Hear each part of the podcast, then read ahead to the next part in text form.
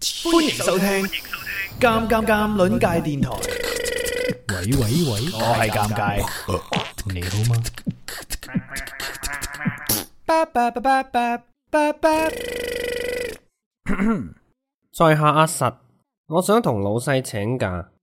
嗯，雖然我係一個啱啱過試用期，連啲同事嘅全名都未記得晒嘅新仔，不過今個禮拜六係亞洲天后 Miss 謝倫，人稱亞洲謝倫嘅弟弟最長巡迴演唱會，我千辛萬苦先撲到飛，所以請假都要去睇㗎喇。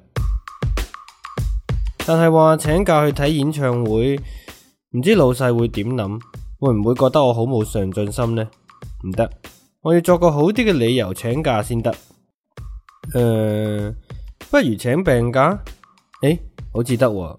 感冒返工惹到啲同事就唔好啦，到時啲同事病晒咁咪衰，冇人做嘢事少啊！啲人平時返工都唔做嘢噶啦，但係中午冇人幫老細訂飯先最大鑊啊嘛。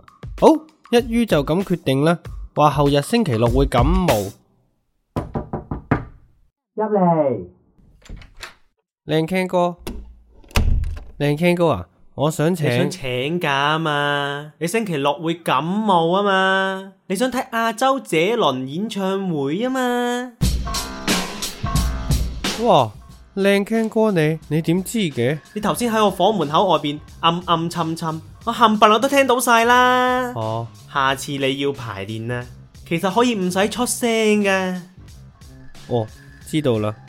咁誒，靚 Ken 哥啊，我星期六個假，呃你即係批准啊？咪癲啦你！啊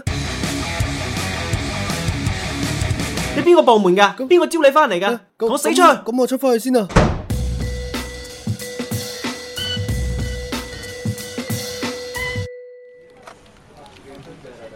自從上兩個星期請假失敗，我成日都期盼住公眾假期嘅到嚟。上次去唔到亞洲這輪嘅演唱會之後，我至今都依然好傷心。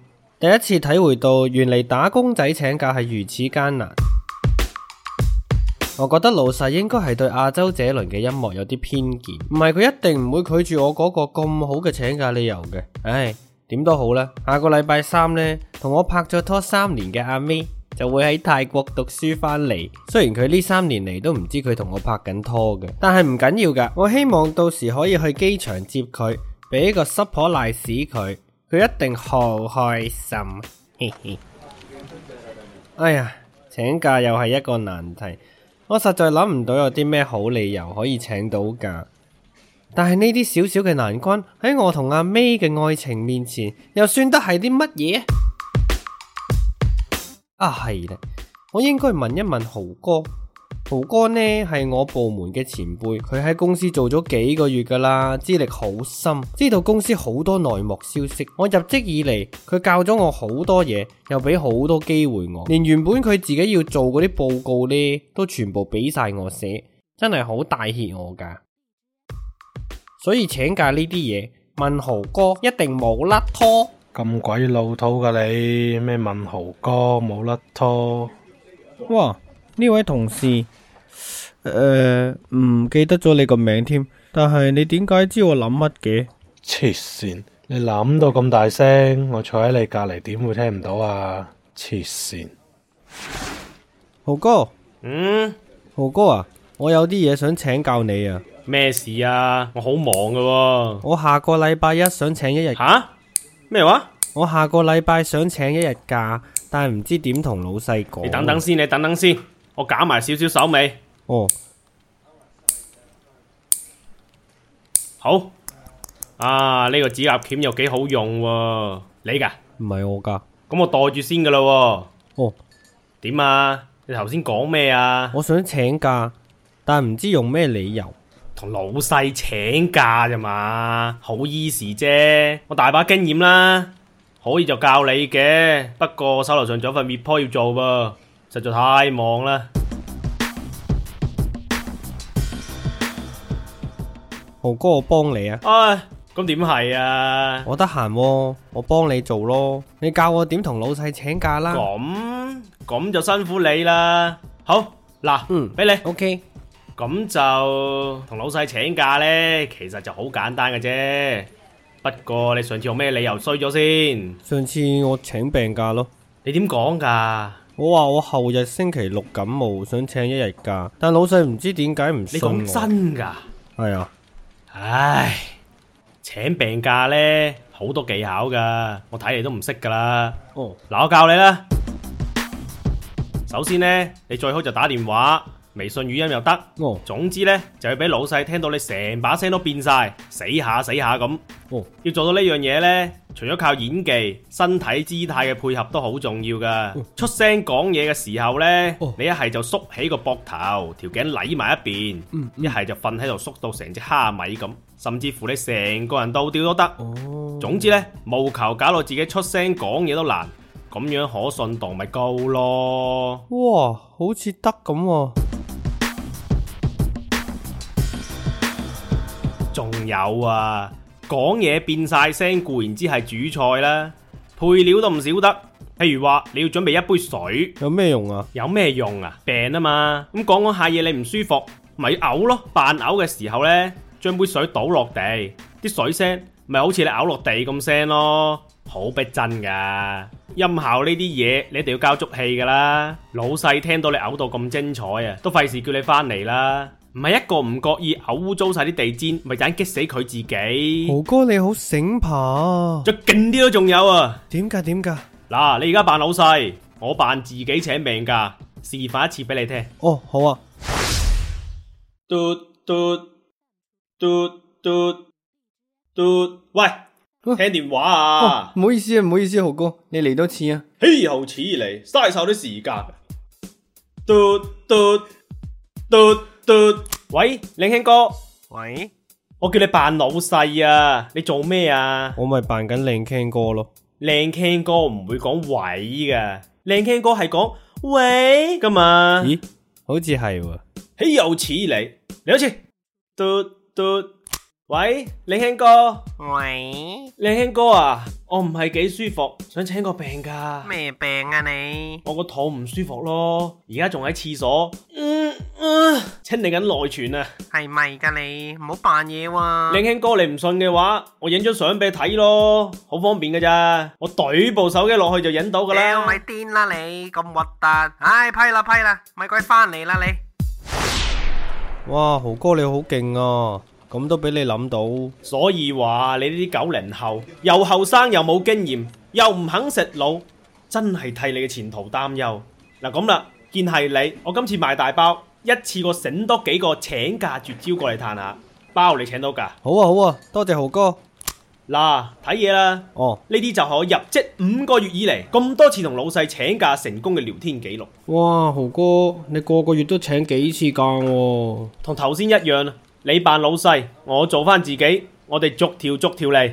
哦，嘟嘟嘟，喂，令兄哥啊，點啊？我今日一定要請假，我隻寵物病咗，好嚴重，我一定要帶佢睇醫生噶。發生咩事？係咁嘅，我隻寵物就失戀，跟上個星期我帶佢去相睇，點知最後交配失敗，佢呢幾日冇晒心情，已經幾日唔食嘢啦，陰公，仲有幾日冇屎屙，病得好嚴重啊，唉，所以我一定要親自帶佢睇獸醫噶。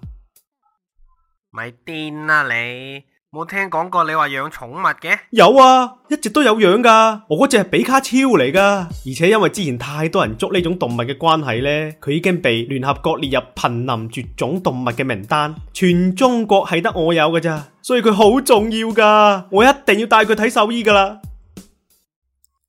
唉，好啦，唉你去啦你去啦，謝多謝，靚英哥。乜鬼超咩嚟嘅？狗嚟嘅？嘟嘟嘟，喂，靚兄哥啊，唉，咩事？我呢睇怕今日都係翻唔到公司噶啦。發生咩事？係咁嘅，我尋日呢，禮拜日啊嘛，我自己一個人諗住去打保齡球，諗住操 fit 下自己啲胸肌啊。但點知發生咗啲意外，我而家仲困喺保齡球館未出得返嚟啊！吓？咩意外啊？唉，都唔知係咪我技術太好，定係嗰度啲保齡球唔啱規格啦。我尋日右手三隻手指插咗落個波度，就掹唔翻出嚟啦。但我自己當時又唔知啊嘛，一打個波，咪成個人跟住飛埋出去咯。係係咯， 咁都有嘅真係。咁我而家仲瞓喺保齡球道嗰條坑渠度啊！等球館啲人翻工先救到我啊！係咯，又會咁都有嘅，所以我今朝應該翻唔到公司噶啦，靚兄哥。咪癲啦你！你講真定係講假啊？梗係真噶啦，靚鏡哥，唔通我話假嘅 咩？你琴晚成晚喺度，咁咪冇嘢食冇水飲，我幫你報警啦。誒，哎唔使唔使，靚鏡哥你唔使擔心我噶啦，好快會有人嚟救我噶啦。同埋呢，我頭先都打咗電話叫外賣，啱啱先送到啫嘛，OK 噶，唔使擔心我喎，我聽日就會翻公司噶啦。咁啊，咁你自己食飽啲啦嘟嘟嘟，喂，靚兄哥吓。，點啊你又？我我今日真係翻唔到公司啦，我又聽下你今次咩料？真係好誇張啊，靚兄哥，我同你講，我今朝揸車翻嚟公司啊嘛，點知半路上真係真人真事冇呃你，我部車個轉右燈突然壞 Q 咗，轉右燈壞咗，咁我咪冇得轉右咯，所以我咪只能夠不停咁轉左，不停咁轉左，但係兜極兜極都兜唔翻公司條路，所以我真係冇辦法翻嚟啊，靚兄哥，你講完啦？係啊。咪癲啦你！你同我聽住啊！而家即刻翻嚟！啊哎呀，，哎呀，弊啦，靚兄哥，後邊有個交通警叫我靠右停車，死啦！我轉右燈壞咗，我冇得靠右停車啊嘛，點算啊？喂，我我唔講啦，老細，我要準備跳車啊！個阿蛇咧，個阿蛇好似都攬下啡我啊！我要跳車啊！哇！嘰咣嘣！威武威武威武威武威武威武威武威武！哇！呢度好多傷者啊！請求增援，請求增援！啊，好痛啊！啊，好痛啊！死癲仔！哇，豪哥你好勁啊！老细完全俾你征服咗咯。啊，所以話做人呢，就要食腦嘅，喺呢個現代職場上面更加啦。如果唔食腦，咪要食屎咯！學到嘢啦，係嘛？今日。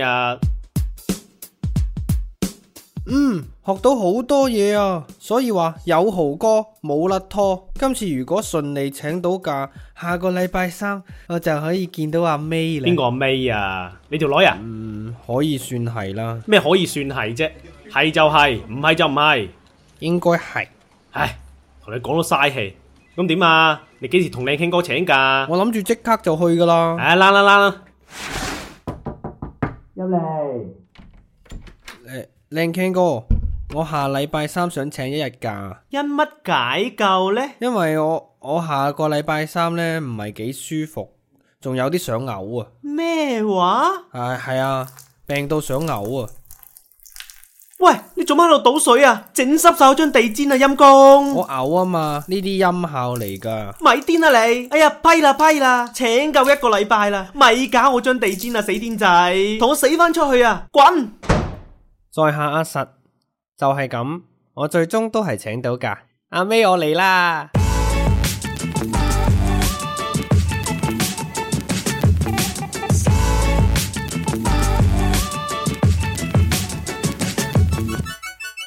如果想免費得到鑑論界最新設計嘅明信片，就請關注鑑論界微信公眾號，回覆零五九參與本期嘅互動環節，參加齊些牙活動。